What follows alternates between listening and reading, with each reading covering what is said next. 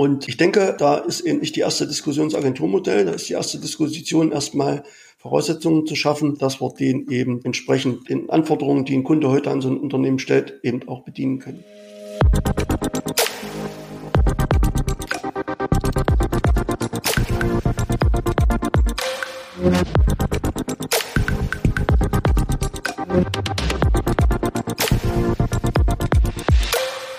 Willkommen zurück hier beim Autokontext Podcast von und mit Derek Finke. Hallihallo. Ich hoffe, ihr seid gesund und ihr habt einen guten Start in die Woche erwischt. Ähm, diese Woche möchte ich euch beglücken mit einem Interview mit Thomas Peckrohn. Thomas ist äh, geschäftsführender Gesellschafter der Autohaus Liebe Gruppe. Die Autohaus Liebe Gruppe ist äh, Skoda-Händler seit gut 30 Jahren und ähm, ist konsequent und beständig äh, gewachsen. Und Thomas ist äh, der Treiber hinter dieser ganzen Geschichte. Und ich denke, viele von euch kennen Thomas vielleicht als äh, Vorsitzenden des Händlerverbands der Skoda-Händler, äh, als ähm, ZDK-Vizepräsidenten und äh, dort zuständig für die Fabrikatshändler. Äh, manch einer kennt ihn vielleicht auch als äh, Verbandsfunktionär, hätte ich bald gesagt, aber als, als Präsidenten des Landesverbandes ähm, Kfz-Gewerbes in Sachsen-Anhalt oder als Landesinnungsmeister oder als äh, Innungsobermeister. Also Thomas hat einige Funktionen auch ehrenamtlicher Natur. Nichtsdestotrotz hat das geschafft, innerhalb von 30 Jahren aus einem, Einzel also einem einzigen Autohaus, also aus einem einzigen Standort ähm, in Sangerhausen, einem Skoda-Standort, ganz früher mal eine freie Werkstatt, ähm, äh, ein, eine Autohausgruppe zu formen, die eben auch wirtschaftlich schon eine Größenordnung hat, die nicht zu verachten ist. Und darüber haben wir gesprochen. Wer ist überhaupt Thomas? Wie ist er dazu gekommen? Wie hat er auch zu DDR-Zeiten schon angefangen, in das Geschäft reinzuschnuppern? Welche Herausforderungen gab es damals? Wie ist es dann nach der Wende weitergegangen? Und äh, ich glaube, da sind viele, viele Sachen dabei, die für dich als Unternehmer oder als äh, im Autohaus Tätigen ganz interessant sind. Äh, was ich eben sehr spannend finde, ist eben auch die Reise, die das Autohaus gemacht hat äh, oder die Gruppe gemacht hat, wenn man so möchte. Die Reise, die Thomas ja selbst gemacht hat, also wie er sich dann auch weiterentwickelt hat. Aber wie es dann auch dazu kam, dass seine Jungs, seine Söhne im Autohaus mit tätig sind, ist ja heute auch nicht mehr so gang und gäbe. Ne, in vielen Betrieben gibt es ja durchaus Nachwuchssorgen. Also insofern eine ganz spannende Folge. Falls ihr euch fragt, warum Thomas und ich uns mit Du anquatschen, ähm, Thomas und ich kennen uns schon würde mal sagen, bei 20 Jahre. Äh, wir hatten immer wieder mal miteinander zu tun schon. Äh, da war ich noch bei der Euromobil Autovermietung. Äh, wir haben ja auch damals Skoda-Händler bedient. Thomas damals schon Verbandspräsident bei Skoda. Aus der Zeit kennen wir uns und der Kontakt ist nie abgerissen. Und das Schöne bei Thomas und mir, finde ich jedenfalls, ist, dass wir in manchen Dingen eben überhaupt nicht einer Meinung sind, sondern die Dinge ganz verschieden sehen. Aber trotzdem sachlich und vernünftig mit diesen Meinungsunterschieden umgehen können. Und das hatte, hat, habe hab ich eigentlich immer sehr geschätzt an ihm. Und äh, in dem Sinne freue ich mich, dass ich ihn vors Mikro bekommen konnte. Er ist ja viel beschäftigt. Wünsche euch viel Spaß beim Zuhören. Und äh, ja, in dem Sinne, toi, toi, toi, bis zum nächsten Mal. Tschüss.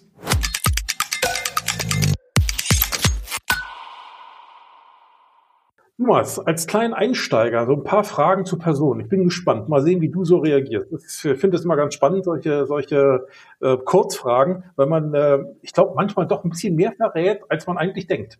Ähm, lass uns anfangen. Formel 1 oder Fußball? Sowohl als auch. Okay. Auto oder Motorrad? Ja, schwere Frage. Sowohl ne? als auch. Wieder das Gleiche. Okay. Sportwagen oder SUV? Sportwagen. Okay. Schaltung oder Automatik? Sowohl als auch. Ich sehe schon, du bist flexibel. Elektro oder Verbrenner? Verbrenner. Berge oder Meer? Meer. Hotel oder Reisemobil? Hotel. Sauna oder Schwimmbad? Alles beides. Okay. Stadt oder Land? Land. Äh, Hund oder Katze? Hund. Hund. Audio oder Video? Da bin ich flexibel, alles beides. Okay.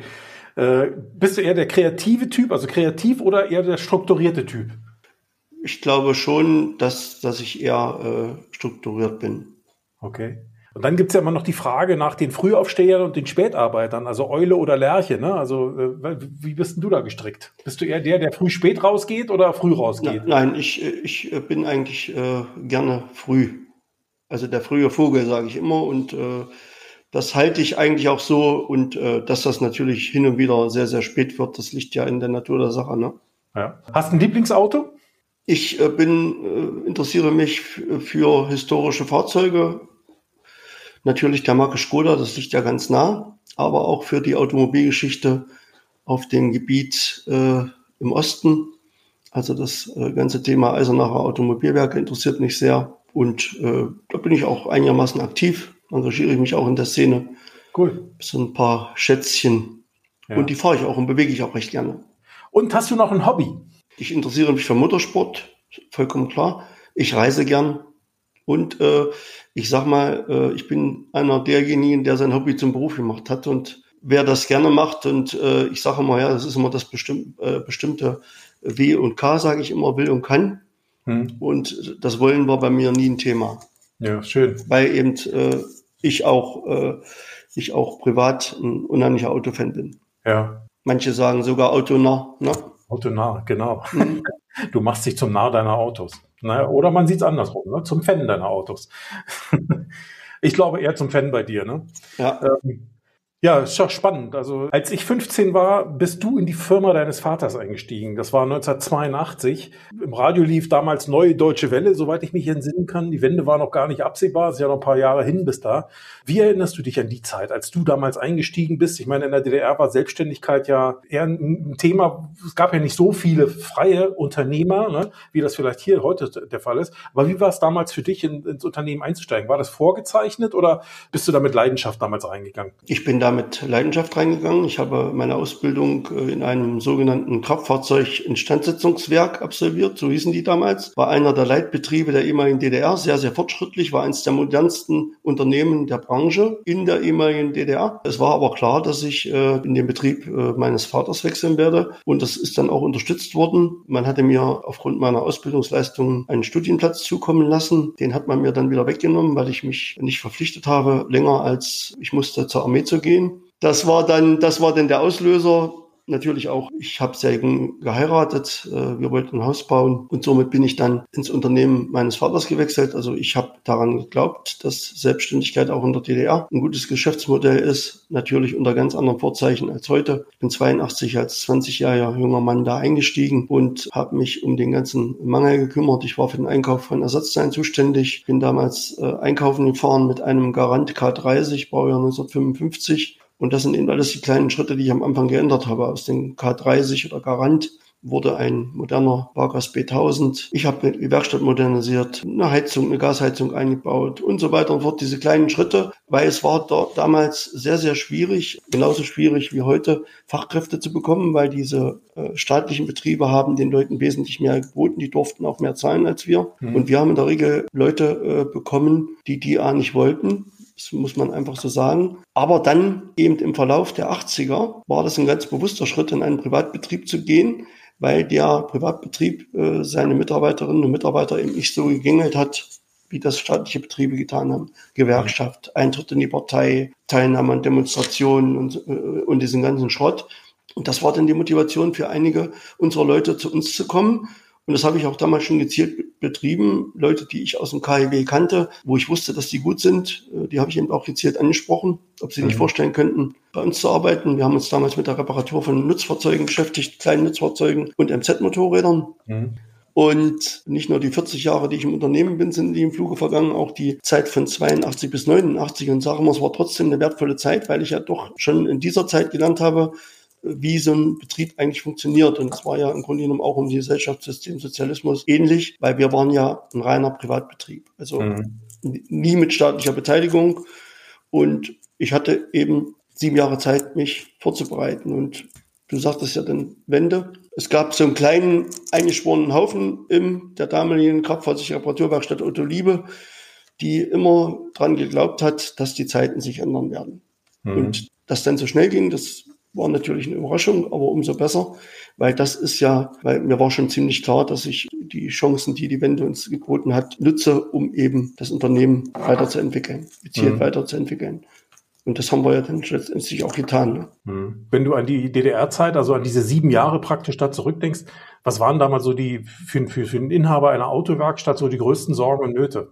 die größten Sorgen waren, äh, waren die Kunden äh, glücklich und zufrieden zu machen, weil man, äh, man kann ein Auto ohne Ersatzteile nicht reparieren. Und das war ein ganz, also Beschaffung war ein ganz großes Thema zu DDR-Zeiten. Mhm. Ja, wir sehen ja heute, dass das teilweise wieder so ist, aber da war es eben, äh, da war das eben das Programm. Es ging eben über die offiziellen Wege ganz allein nicht. Man musste alle Möglichkeiten nutzen, nicht nur kaufen, sondern auch tauschen und so weiter und so fort. Sangerhausen hat Fahrräder produziert. Äh, Sangerhausen grenzt an ein Obstanbaugebiet an. Also ich bin manchmal mit einem genauso äh, vollen Transporter äh, zur Ersatzteillieferzentrale gefahren, äh, wie ich wieder zurückgekommen bin. Also ja, das, äh, das war früher so. Also Beschaffung war extrem wichtig. Ganz, ganz wichtiges Thema. Man ist als Privatbetrieb in der DDR immer so ein bisschen, äh, hat immer das letzte Rad am Wagen gewesen. Man musste sich eben alles, wenn man, wenn man Werkzeug brauchte, wenn man Kontingent für Sprit brauchte, für seine, für seinen eigenen Fuhrpark. Äh, man ist immer so ein bisschen hinten angestellt und das musste man eben alles organisieren. Das war, das war so der Arbeitsalltag. Es waren andere Dinge als heute. Aber letztendlich eine Mangelwirtschaft. Es war wirklich schwierig. Aber trotzdem wusste ich immer, für was ich das mache. Und das war eben immer meine Motivation. Das ist letztendlich auch heute noch. Cool.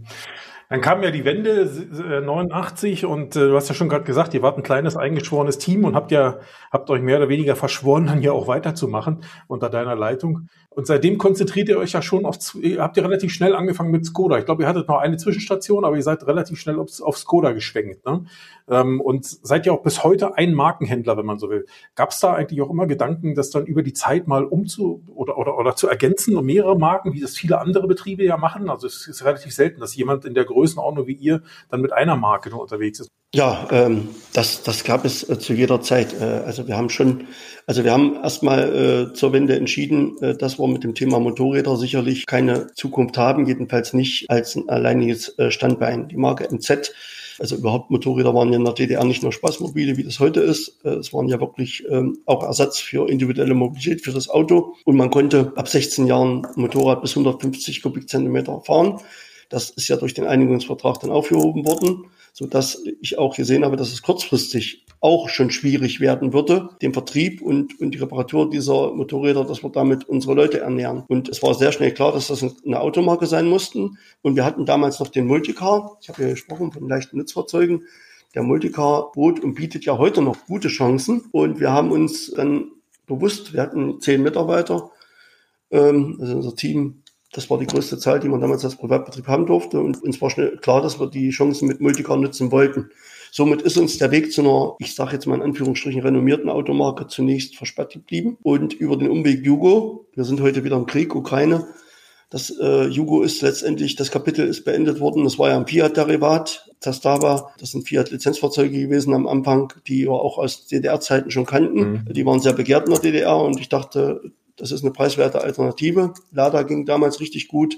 Lass uns das machen. Und durch das Embargo damals, infolge des Krieges im ehemaligen Jugoslawien, hat der Importeur dann die Generalimporteursrechte für Skoda übernommen. Und so sind wir eigentlich zu Skoda gekommen. Ja. Und äh, Skoda hat sehr schnell erkennen lassen, was sie unter dem Dach des Volkswagen-Konzerns vorhaben mit der Marke und eben auch mit der Entwicklung. Und das ist auch eine Beantwortung deiner Frage wir sind eben mit der Marke Skoda mitgewachsen. Und ich habe sehr schnell erkannt, dass da Potenzial drin steht und dass es ging ja im Osten Deutschlands wirklich auch von Anfang an sehr gut. Also nicht erst seit wir die moderneren Autos hatten, es ging von Anfang an sehr gut. Wir haben 94 unser erstes neues Autohaus gebaut und mir war sehr schnell klar, dass wir eigentlich einen weiteren Standort dazu nehmen müssen, um die Marktchancen zu nutzen, weil damals mhm. haben sich auch ein paar Händler der Muttermarke, der Schwestermarken beworben in einen Skoda-Händlervertrag und äh, ist auch Skoda teilweise auf mich zugekommen, damals zum Beispiel in Erfurt, äh, zu sagen, hier wollt ihr, wollt ihr das nicht machen. Mhm. Wir sind sehr zufrieden, wenn ihr das organisiert, traut euch das zu. Und so ist es eben dazu gekommen, dass wir eben seit äh, Mitte der 90er Jahre immer nur gewachsen sind, neue Vertriebsgebiete äh, dazu bekommen haben, dazu äh, besetzt haben. Und äh, wenn wir uns die Entwicklung in den Marktverantwortungsgebieten im Osten anguckt, dann sind die ja in den Zulassungs-, Gesamtzulassungen, KPR-Zahlen nie gewachsen. Die sind ja wirklich kleiner geworden. Als der Aufholeffekt äh, Anfang der 90er äh, weg war, als jeder mhm. dann ein Auto hatte, und normale Marktverhältnisse einkehrten, dann ging ja eigentlich, wenn man mal ganz äh, bewusst drauf schaut, die Konsolidierung in unserer Branche schon los. Und wenn ich nur zum Beispiel mal mein MVG in Sangerhausen nehme, das ist meine Heimatstadt, äh, da haben wir früher mal einen Gesamtmarkt von über 3000 äh, neue Autos gehabt im Jahr, sind jetzt wohl noch 2000.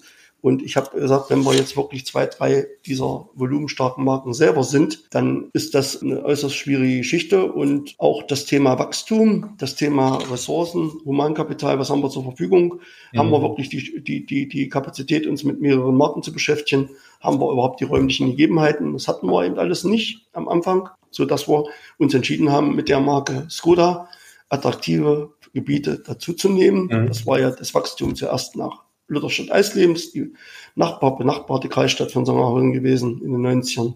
Dann eben aber schon ein größeres MVG in Erfurt und dann letztendlich eben mit Halle, zweites volumenstarkes Gebiet, mhm. Leipzig, Braunschweig, Salzgitter. Also das ist alles äh, dann ganz gut gewachsen und äh, das ist heute auch Teil unserer Strategie, dass wir eben, man kann ja sagen, fast zusammenhängt, einen äh, ziemlich großen Marktgebiet mittlerweile ja. agieren. Und ähm, das Thema zweite Marke war natürlich immer in der Diskussion mhm. und das ist auch in der Diskussion. Wir haben zum Beispiel 2020 in unserem Leipziger Standort Reisemobile dazugenommen.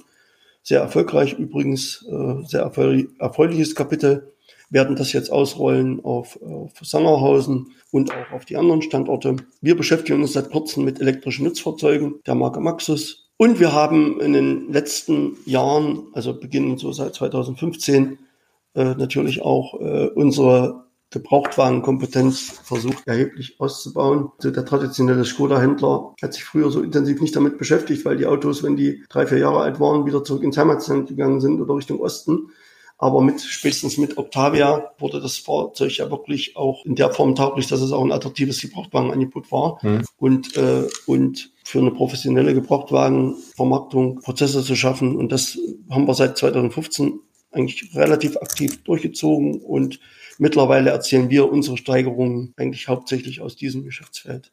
Das ist spannend. Also über die Zeit, ähm, du hast das gerade schön dargestellt. Ne? Ihr habt äh, auf der einen Seite zwar die Konzentration auf die eine Marke, aber habt die anderen durchaus im Blick gehabt. Jetzt geht da sogar auch solche Schritte. Die habt ihr ja lange Zeit erstmal mit der Einmarkenkultur so auch gepflegt. Das ist ja auch okay. Das heißt, auf der einen Seite habt ihr immer Wachstum gehabt, ihr habt auch immer Expansion gehabt.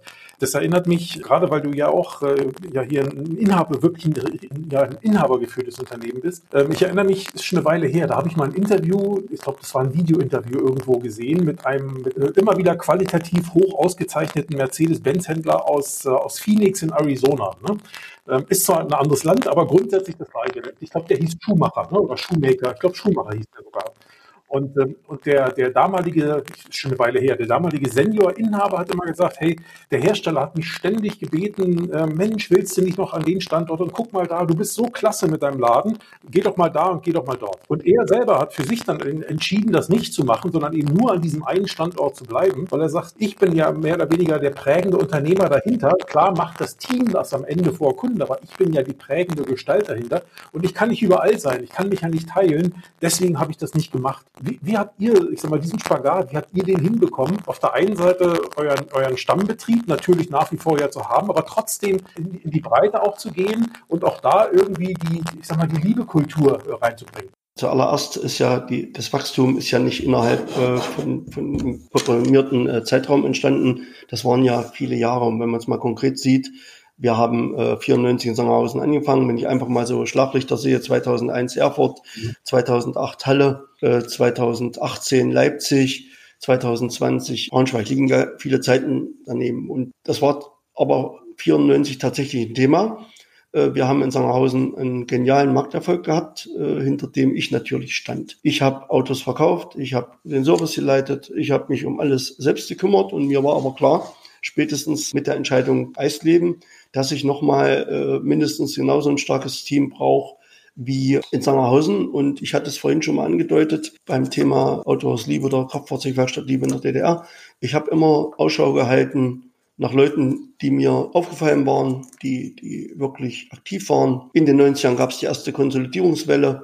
Wir waren auch als, als erfolgreicher Skoda-Händler im Fokus und hat dann auch interessante Bewerbungen bekommen. Und ich sag mal, ohne ein Team, ohne ein motiviertes Team, was die Philosophie äh, verinnerlicht hat und die auch bereit ist, die Prozesse mitzugehen und mitzuentwickeln, funktioniert es nicht. Ich glaube, das Wichtigste, und ich sage das ja immer, wenn ich öffentlich mal irgendwas sage, es ist nicht der Käfig, der die Musik macht, sondern äh, die Vögel da drin. Und, äh, und das ist eine ganz wichtige Geschichte. Und wir hatten bei Skoda einen Regionalleiter, einen Schweiz-Franzose, John Pierre Trouillet, der sehr viel auch äh, investiert hat in die Qualifizierung von uns, ich sage jetzt mal Osthändlern der hat eben wirklich äh, gesagt, ihr müsst an euch arbeiten. Ihr habt ja fast alle einen technischen Hintergrund, seid Kraftfahrzeugmeister. Ja, das Thema äh, heute unsere Söhne, die haben sich das Wissen alle in ihren Studien angeeignet, in Praktikas und so weiter und so fort.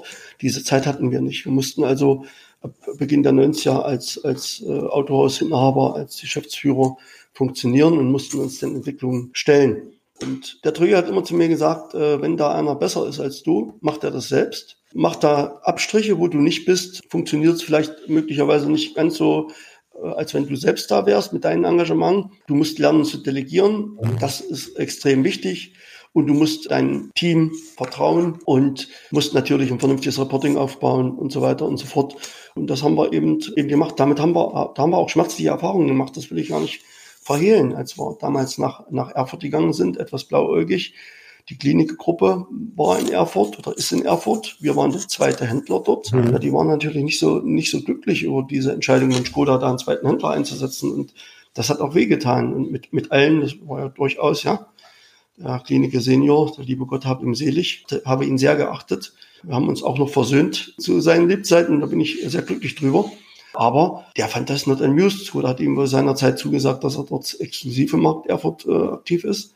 Und das hat schon wehgetan. Und das mhm. hat auch, äh, ging auch in die Substanz. Aber wir haben es eben dadurch auch gelernt, wie man in so einem Markt sich behauptet und haben da auch äh, den Optimismus entwickelt und die Zuversicht, dass wir das eben auch an einem anderen Standort hinkriegen. Dann ist so, ich sag mal 2002, 2003, der traditionelle Skoda-Händler in Halle, der ist zu dieser Zeit insolvenz gegangen und Skoda hat sich damals nicht für uns entscheiden wollen, können. Und den, dem sie damals dann die Rechte gegeben haben, Skoda-Partner zu sein in Halle, der hat uns den Laden in 2008 verkauft. Also das sind, sind alles gut geworden und das äh, ist auch so ein prägendes äh, Erlebnis meiner Unternehmerkarriere, sage ich einfach so. Die waren damals ziemlich sportlich unterwegs. Die wollten also zu, zufälligerweise auch im gleichen Marktverantwortungsgebiet auch tätig mit einer anderen Marke als wir, mhm. Mit einer äh, japanischen Marke und die haben so ungefähr da draußen so die Motto ausgegeben, den Liebe machen wir platt. Ich sage mal am Ende zählt das Ergebnis und irgendwann hat er mich dann angerufen, der alte Seniorchef und sagte, Mensch, willst du meinen Laden nicht haben? Und das war eine Sache von zwei Wochen damals, der Asset Deal. Und ich bin dann vor das Team getreten und habe gesagt, so, ab morgen steht da draußen Auto aus Liebe dran und wir gucken mal, was wir daraus machen. Und so Jahre später haben mir diese Mitarbeiterinnen und Mitarbeiter gesagt, als damals am 16. Juli 2008 in dem Laden stand und gesagt, das kriegen wir alles hin und das haben wir einen festen Plan. Da haben wir das am Anfang nicht so richtig geglaubt und meine Halle ist eine Erfolgsstory. Da haben wir 2017 einen neuen Laden gebaut. Das ist ein fester Bestandteil äh, unserer Gruppe, unseres Erfolgs und ein sehr, sehr interessanter Standort. Und ging eben von Anfang an auch gut. Also noch damals unter wesentlich äh, schlechteren Bedingungen. Und das haben wir eben äh, auch in, ja, wir hatten in, in Braunschweig äh, und Salzgitter haben wir uns ja zu einer Zeit engagiert, wo sich möglicherweise andere nicht engagiert hätten, nämlich zu Beginn der Corona-Krise. Und das war das erste Mal, dass wir eben, eben bei einem westdeutschen Unternehmen auch engagieren. Und auch dort greifen unsere Prozesse, weil durch die äh, langjährige Krankheit des ehemaligen Geschäftsführers waren dort einige Themen wirklich akut und konnten wir wirklich äh, alle drehen, trotz Pandemie, trotz Lockdown. Einen Lockdown und äh, das macht uns auch sehr viel Spaß da in Braunschweig und Salzgitter. Ja, cool, Thomas. Das heißt, du hast über die Zeit, durch die Vermehrung der Standorte, wenn man so möchte, natürlich auch ein Stück weit der für dich lernen wollen, lernen müssen, ich gehe mal davon aus wollen, ne, dass du auch Verantwortung delegieren musst und dass du Verantwortung delegieren kannst und wie du das machst. Also heutzutage sagt man da wahrscheinlich so ein Stück weit skalieren. Ja, Im, im IT-Deutsch ist das jedenfalls, oder Denglisch, ne, wenn man so möchte, äh, ist das jedenfalls so. Aber im Grundsatz geht es ja darum, dass man bestehende Prozesse irgendwie versucht oder erfolgreich bestehende Prozesse irgendwie versucht, dann auch auf die anderen Standorte zu transferieren. Das heißt, äh, da hast du, Thomas Peckgrund, dann für dich gelernt, dass nicht nur du allein das kannst, kannst, sondern dass eben ja mehr und mehr Mitarbeiter da in die Verantwortung kommen müssen, auf der einen Seite. Auf der anderen Seite habe ich ja auch mitbekommen, dass deine drei Söhne, ich glaube drei hast du, ja mit ins Unternehmen gekommen sind, beziehungsweise am Unternehmen arbeiten. Erzähl uns doch nochmal die Story. Wie, wie ist es dazu gekommen, beziehungsweise wie läuft das da mit euch? Das Autohaus Liebe oder ist schon immer ein Familienbetrieb gewesen. Also alles, was Heckron heißt, aus unserer Familie ist an Bord. Und ein großes Glück ist natürlich auch, dass sich äh, unsere Söhne im Unternehmen engagieren. Mein Vater ist 2010 verstorben. Mein Vater hat äh, das Unternehmen kaufmännisch geleitet. Das war ein Kaufmann. War mir eine sehr, sehr große Unterstützung. Meine Mutter natürlich. Und äh, mein Vater ist 2010 verstorben und Sebastian, mein Ältester, hatte zu dieser Zeit gerade seine Steuerprüfer, äh, Steuerberaterprüfung abgelegt, hat bei KPMG in Berlin gearbeitet. Und wir hatten uns natürlich aber lose unterhalten, ob er irgendwann mal für das Unternehmen tätig wird, selbstständig. Und das haben wir dann eben vorverlegt. Also er ist dann sofort gekommen, hat sich als Steuerberater in der Kanzlei selbstständig gemacht und hat neben der Beratung, Steuerberatung für unsere Gruppe eben auch das ganze Thema Finanzwesen, Controlling auf äh, die aktuellen Erfordernisse um und ausgerichtet. Also ist mir eine sehr, sehr große Unterstützung. Unser mittlerer Sohn Christoph hat nach einer äh, erfolgreichen Karriere bis zum U23-Bereich im Rennradsport sich für ein Studium Automobilmanagement entschieden an der Akademie in Glauchau. Und das Studium, sein Studium, was von 2009 bis 2012 ging, haben wir ihm gleich genutzt. Das war so die Entscheidung, wo gehen wir mal hin als, als Unternehmen? Willst du auch ein Teil davon werden? Und wo wird deine praktische Ausbildung? Das duale Studium hat ja äh, auch diese praktische Ausbildung im Betrieb. Und er hat damals gesagt, ich sehe das als große Chance, mich mit dem Unternehmen vertraut zu werden, ins Unternehmen reinzuwachsen und auch zu erkennen in der Praktikumszeit, wo mein Einsatzgebiet mal liegen wird. Und Christoph hat seine Diplomarbeit auch zum Thema geschrieben, neue Wege in der Gebrauchtwarenvermarktung, neue Strategien. Und die hat er dann nach Ende seines Studiums eben im Unternehmen auch konkret anwenden können. Das war also wirklich eine, ist eine ganz tolle Story. Und Christoph ist ein absoluter Zier. Der ist bissig, sage ich immer. Der treibt das Unternehmen gewaltig davon. Und unser Jüngster, unser Nesthäkchen, ist seit kurzem auch im Unternehmen und hat von Christoph das ganze Thema Gebrauchtwagen übernommen auch viele neue Ideen reingebracht. Und äh, wir haben ja ein zentrales Gebrauchtwagenzentrum in der Gruppe, wo wir viele, viele Dinge zentralisiert haben. Die gesamte Disposition, Neugebrauchtfahrzeuge zum Beispiel. Viele, viele Prozesse, die wir dort zentral steuern.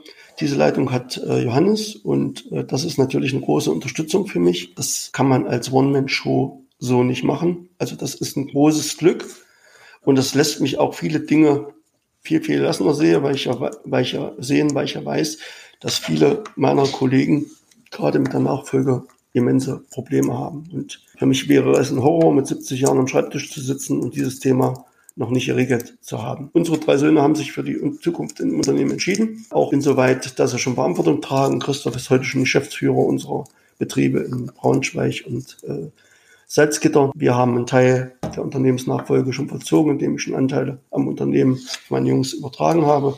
Und ich glaube, das ist auch ein ganz, ganz wichtiger Grund für den Erfolg des Unternehmens. Ja, neues Wissen bringt manchmal Konflikte. Das ist alt und jung, ja, das gibt's ja. Aber kenne auch viele Unternehmer und das ist nicht respektierlich, wo die Jungs sich oder die Mädchen, die Damen, Nachfolger sich eben hinter der grauen Eminenz verstecken und dann erst ins Handeln kommen, wenn er das erste Mal umgefallen ist, der Senior oder Seniorin. Und das ist aus meiner Sicht äh, verkehrt. Das hat mein Vater mir schon zugestanden, Verantwortung zu übernehmen. Ab Anfang, also ab 82, hat er gesagt, der Einkauf ist jetzt deins, da kümmerst du dich drum habe ich sicherlich auch etliche Fehler gemacht. Aber man ist in die Aufgabe reingewachsen, man, man konnte gestalten, man konnte eigene Ideen einbringen.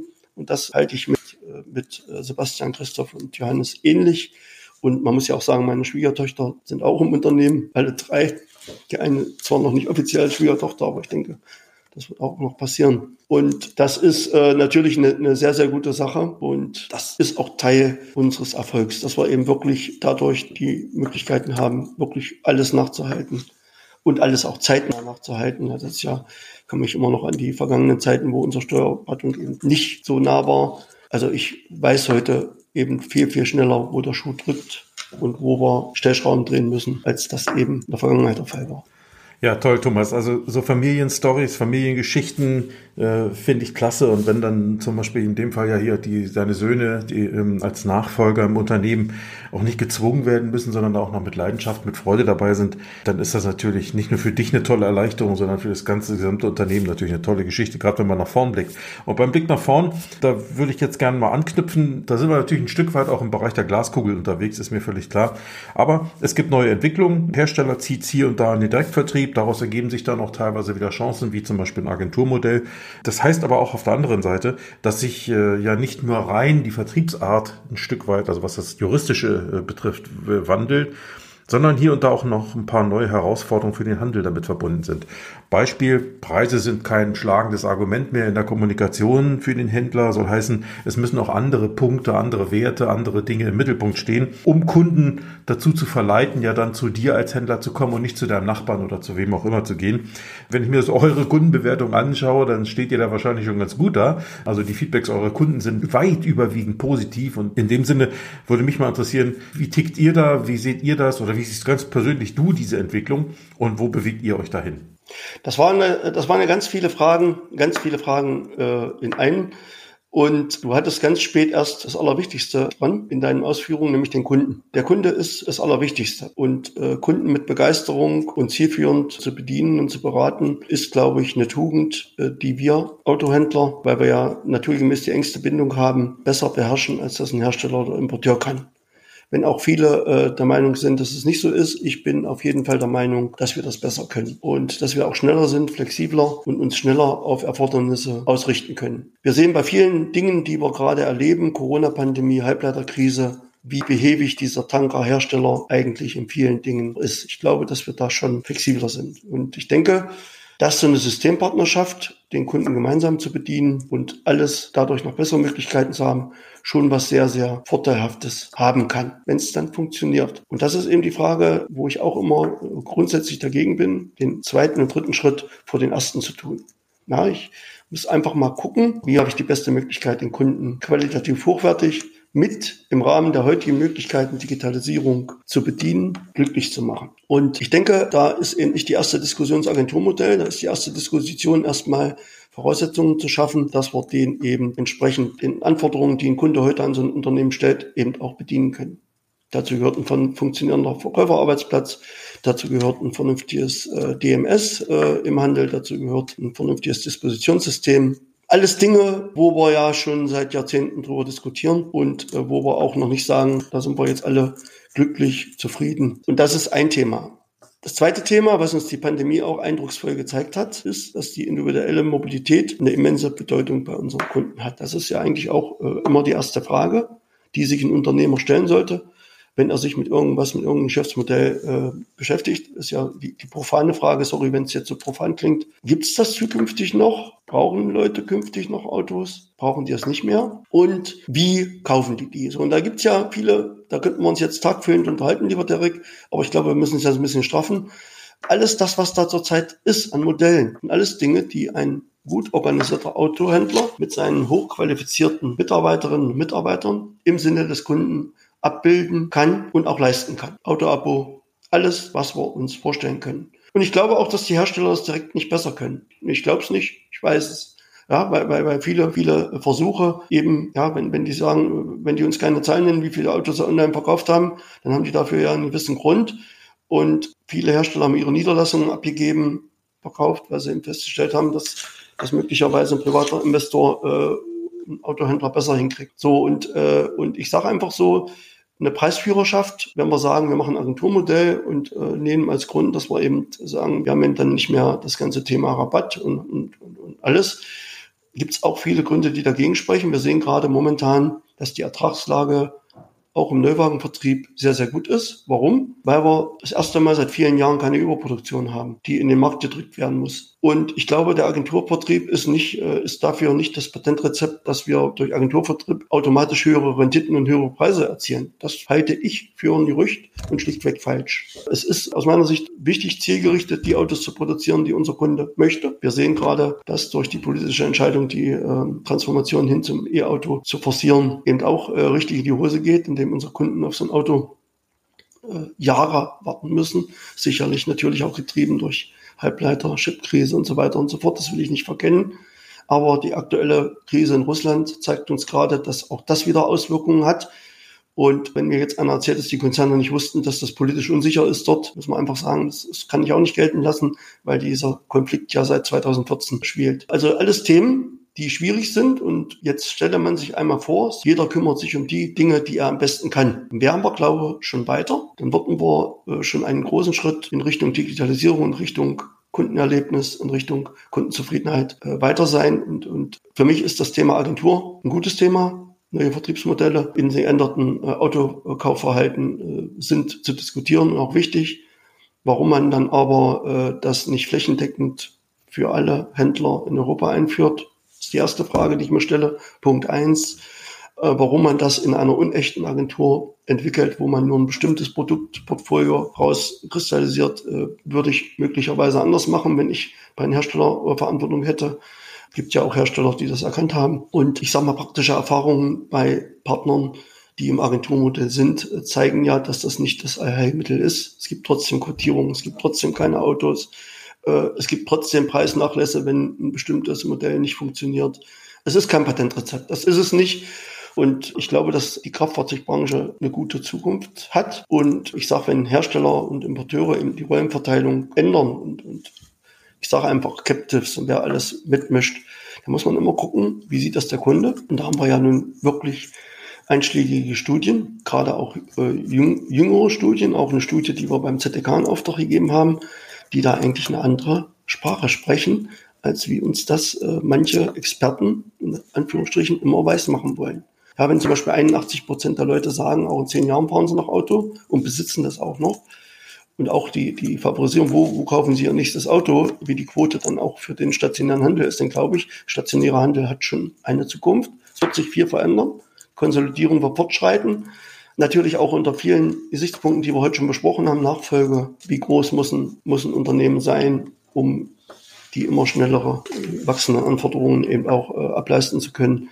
Das sind viele, viele, viele, viele Themen, aber ich glaube, dass ein vernünftig organisierter Betrieb, und das zeigen uns ja viele erfolgreiche Betriebe in der Branche, ob die nun Handel betreiben, Service oder auch freie es gibt sehr, sehr viel, sehr, sehr erfolgreiche Unternehmen in der Branche. Und was wir so, so sehen von außen, ist, dass die Mitte, die dünnt sich so ein bisschen aus. Also äh, es gibt nur noch zwei Extreme. Entweder es funktioniert nicht oder es funktioniert gut. Und das ist so ein Thema, was sicherlich die großen Herausforderungen der nächsten Jahre sein werden. Ich glaube aber, dass die ganzen Krisen, die wir zurzeit haben, da nochmal zusätzlich Druck auf den Kessel bringen. Bin ich fest überzeugt davon.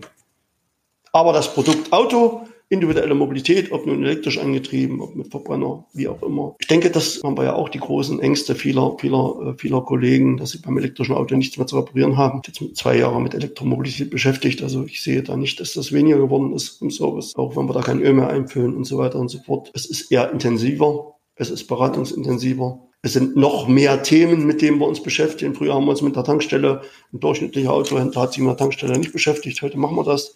Heute bauen wir Ladestationen für unsere Kunden in einer eigenen outgesourcten Firma. Die Beratung ist hochgradig komplexer geworden, intensiver geworden und nicht weniger. Und das Auto äh, aus dem Amazon-Karton direkt zum Kunden geliefert, ausgepackt und in Betrieb genommen, wissen auch viele, die sich damit beschäftigen, dass das äußerst schwierig ist. Apropos Amazon-Karton, Thomas, es gibt ja seit einiger Zeit äh, immer mehr Online-Händler am Start, Auto 1, Kazoo, um jetzt mal zwei Namen zu nennen. Aus meiner Sicht gibt es ja da eine neue Qualität. Das heißt, äh, früher haben digitale Dienstleister, digitale Portale ja immer nur Teile des Kaufprozesses versucht an sich zu reißen, wo sie nach ihrer Meinung einfach eine Schwachstelle entdeckt haben, die sie vielleicht mit einer digitalen Lösung irgendwie ähm, ja ausmerzen konnten und über diesen Weg sich Teile des Kaufprozesses, des Kaufanbahnungsprozesses geholt haben. Jetzt haben wir aber hier die Situation, diese neuen Dienstleister sind ja klassische Online-Kaufportale. Das heißt, die versuchen ja den digitalen Kaufprozess für ein Auto komplett abzubilden und damit versucht man natürlich auch das ganze Geschäft dem Handel wegzunehmen. Also nicht nur Teile, sondern das gesamte Geschäft rauszuziehen. Wie siehst du das? Äh, was haben Autohändler dem vielleicht entgegenzusetzen? Was kann man daraus sinnvollerweise als Autohändler machen? Das Thema Auto 1, wir kaufen dein Auto.de, das Thema äh, Börsen, das Thema Portale ist natürlich ein Thema, was, äh, was womit wir uns intensiv beschäftigen. Aber in der Regel äh, haben die alle Schwachpunkte ausgenutzt, die, die unsere Systempartnerschaft Hersteller, Importeur, Handel denen gegeben hat. Die waren in der Lage, Kunden flexibler, einfacher, transparenter zu bedienen. Und ähm, ich sage gerade, teilweise konnte oder kann der Handel ähm, von den schnellen, flexiblen, hungrigen ganz, ganz viel lernen. Und das ist auch eine Philosophie, die wir in unseren Lösungen umsetzen dass wir uns solche Dinge angucken und sagen, was können wir da mitnehmen, was können die besser als wir? Graben die uns den Markt ab, was nicht? Und ich hatte vorhin ein Beispiel genannt, den ganzen Thema Ankaufprozess, gebrauchte Inzahlungnahme. Nur ganz kurz aus dem Nähkästchen. Bei uns nimmt kein Verkäufer mehr ein Auto in Zahlung und bestimmt den Inzahlungnahmewert. Es wird zentral ermittelt. Wir haben eine Ankaufabteilung, die natürlich auch Autos ankauft, die für den Zukauf zuständig ist, aber eben auch für die Ermittlung der Inzahlungnahmepreise eines Fahrzeugs. Und das, läuft im Grunde genommen so ähnlich ab, wie uns das die Marktführer, ich nenne sie jetzt mal diese Marktführer eben äh, vormachen. Und, und das gepaart mit der Transparenz in einem Autohaus, da sind wir ja in der, in der Hardware sind wir ja doch die teilweise überlegen, fasst der Kunde dazu auch Vertrauen. Das muss ich einfach so sagen. Ich war zufällig vor zwei Tagen mal in so einen Kauf komplett von Anfang bis Ende eingebunden vom Privat. Wir kaufen ja auch vom Privat richtig zu. Und ich muss sagen, ich war auch dabei, als das Auto beim Kunden abgeholt wurde. Und das ist so der Idealfall, wie ich mir ein funktionierendes Autohausunternehmen vorstelle dass der Kunde, der uns gerade ein Auto verkauft hat, auch kein neues gekauft hat. Wir haben es einfach nur abgekauft, gesagt hat, Mensch, das hätte ich wirklich nicht erwartet von einem Autohaus, dass die sowas hinkriegen. Ja, der Kunde hat äh, mir das Auto angeguckt, der Kunde hat uns den Kaufvertrag unterschrieben, der Kunde hat äh, digital innerhalb von fünf Minuten das Geld auf dem Konto gehabt. Und das sind einfach Dinge, das ist ein Erfordernis, dass das funktioniert. Wenn ein Autohaus heute noch meint, nur von den Entzahlungnahmen leben zu können, das glaube ich reicht für das ein vernünftiges Gebrauchtwagengeschäft nicht aus. Und dafür muss man Strukturen schaffen. Und es gibt auch sehr viele Kollegen, auch wieder nicht despektierlich, die der Meinung sind, ich habe jetzt eine Studie gelesen von einem Studenten, der eine Befragung gemacht hat, wo, wo überraschend, es ist für mich komplett überraschend, was einem Autoverkäufer in so einem Laden alles zugemutet wird. Wann will der denn auch seine Kunden bedienen? Wenn der Preisschilder schreibt, wenn der Autos zukauft, wenn der Autos teilweise noch mit ausliefert. Also eine Auslieferung äh, dauert bei uns äh, Minimum eine Stunde.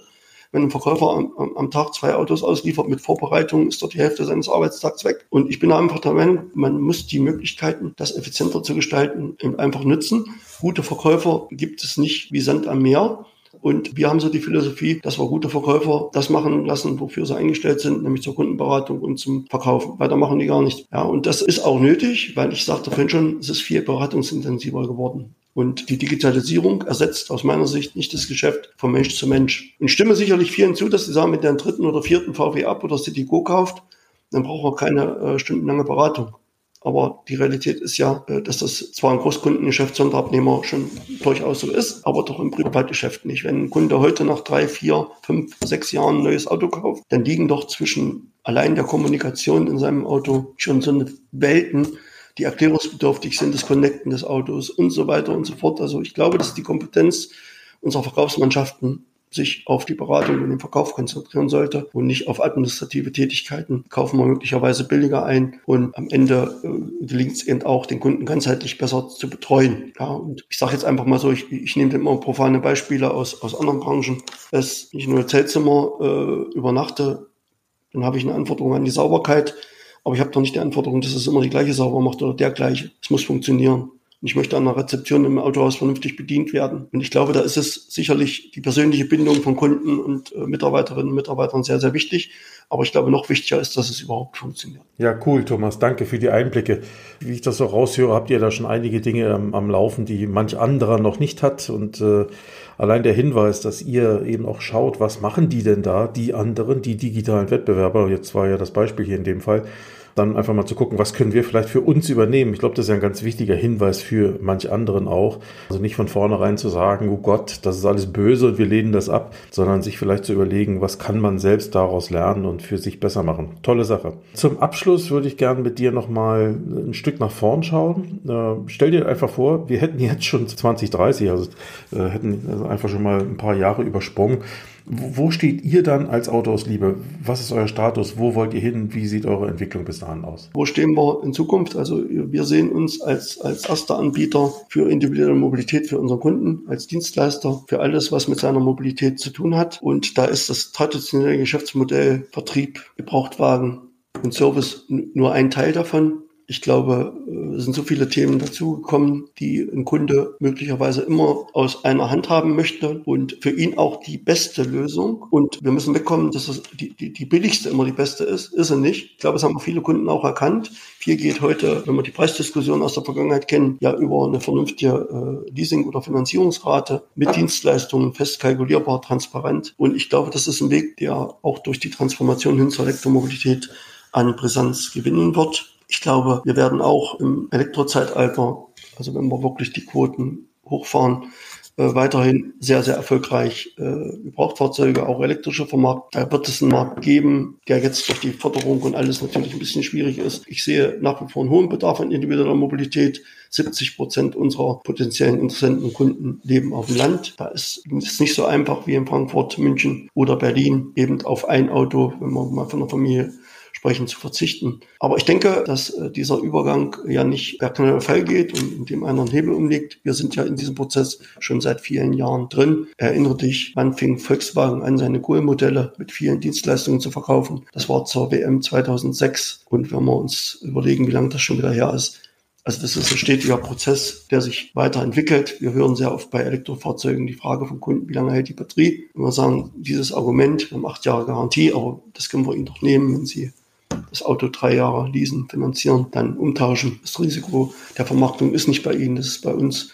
Also ich glaube, das modifiziert alles und das ist aus meiner Sicht nicht mal eine Revolution. Ich würde es mehr so als konsequente Entwicklung betrachten. Und wenn ich bin jetzt 30 Jahre Autohändler, etwas über 30 Jahre, mal einfach was auf diesem Weg schon alles passiert ist. Oder überhaupt, äh, wir haben ja angefangen, private Kraftfahrzeugwerkstatt in der DDR zum Automobilhandelsunternehmen. Ich glaube, das war schon ein viel größerer Weg, als den wir jetzt gehen. Und das betrifft alle, alle Bereiche in so einem Autohaus. Thomas, toll. Danke dir für die Einblicke. Danke dir für deine Gedanken, deine Ideen, deine Beiträge hier in dem Podcast. Äh, du bist ja ein viel beschäftigter Mann, äh, Unternehmer, ähm, bist ja Familienvater in dem Sinne, auch wenn die Jungs ja schon aus dem Haus sind, aber du hast ja auch schon Enkelkinder, hast du mir erzählt. Da fällt ja auch das eine oder andere an Betreuung an. Aber ich glaube, du bist ja für viele auch äh, bekannt als Verbandsvertreter ja auch. Ähm, für den Skoda-Händlerverband im ZDK, im, Kfz-Landesverband in Sachsen-Anhalt, aber auch als, ich glaube, als Innungsobermeister in deinem Landkreis. Also da hast du ja auch vieles zu tun. Also insofern äh, freue ich mich umso mehr, dass wir zwar hier mal wieder ins Gespräch gekommen sind. Wir kennen uns auch schon ein paar Tage und äh, von daher finde ich es immer wieder spannend, doch nach so einer langen Zeit, wo man denkt, man weiß ja schon einiges, immer wieder neue Einblicke zu bekommen, auch für mich dann immer sehr erhellend und, und ähm, ja, eine schöne Lernreise. Also in dem Sinne, danke, dass du dir die Zeit genommen hast. Freue mich darüber. Bleib gesund und äh, weiterhin erfolgreich. In dem Sinne, tschüss, Thomas. Gerne, dann, Derek, hab dich wohl, bleib auch du gesund, viel Erfolg und vor allen Dingen Gesundheit auch an die Kollegen, die draußen zuhören. Tschüss.